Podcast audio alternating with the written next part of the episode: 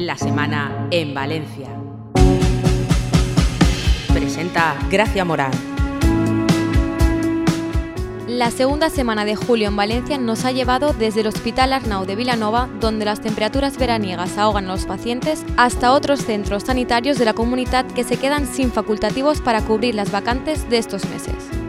Durante los últimos días también nos hemos trasladado hasta el juzgado de Lliria. Allí salió en libertad el monitor acusado de abusar de varias menores en una granja escuela. Y cerramos la semana con una gran noticia cultural para la ciudad de Valencia, la primera colaboración entre el Museo de Bellas Artes y el IBAM.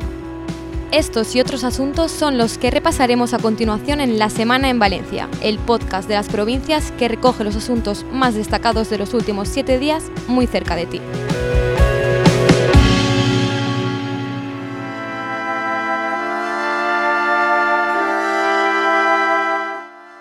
Empieza un verano duro para los hospitales y centros públicos de la comunidad. El lunes conocimos, a través de una denuncia del CESIF, que los pacientes y personal de traumatología y oftalmología del Hospital Arnau de Vilanova están soportando temperaturas de 30 grados como consecuencia del mal funcionamiento del aire acondicionado.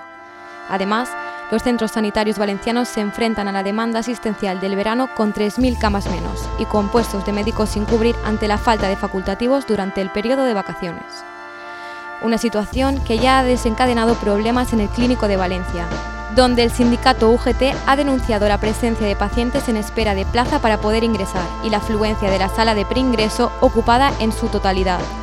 Una situación que los facultativos temen que se agrave a partir del día 15 con la llegada de los turistas a la comunidad.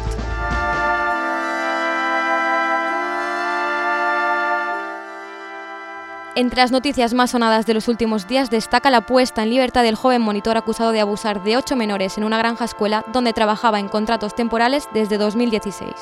Pese a su libertad, el juez de Giria mantiene abierta la causa por varios delitos de abusos sexuales cometidos por el joven, que no podrá acercarse a las niñas, no podrá realizar actividades como monitor de ocio y tiempo libre si participan menores y tampoco podrá acercarse a granjas, escuelas, talleres, centros ocupacionales ni lugares de recreo donde pudiera tener contacto con niños.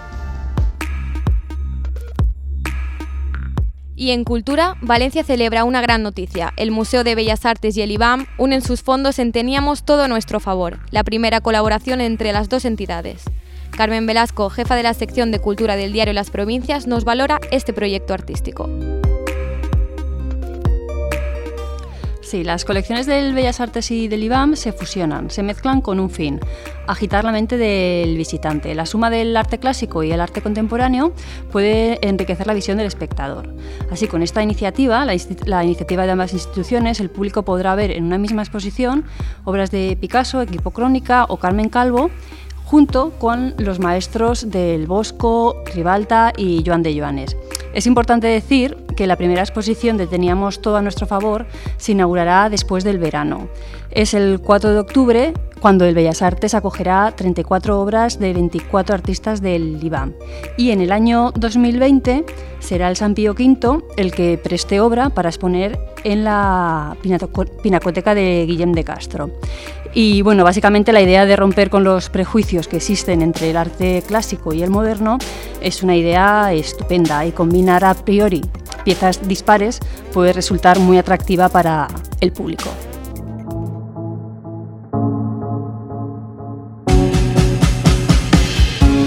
Así ha transcurrido la segunda semana de julio en Valencia. Nos vemos en siete días, aquí en el podcast de La Semana en Valencia. Recordad que podéis seguir toda la actualidad de la comunidad a través de la edición en papel de las provincias y en la web lasprovincias.es.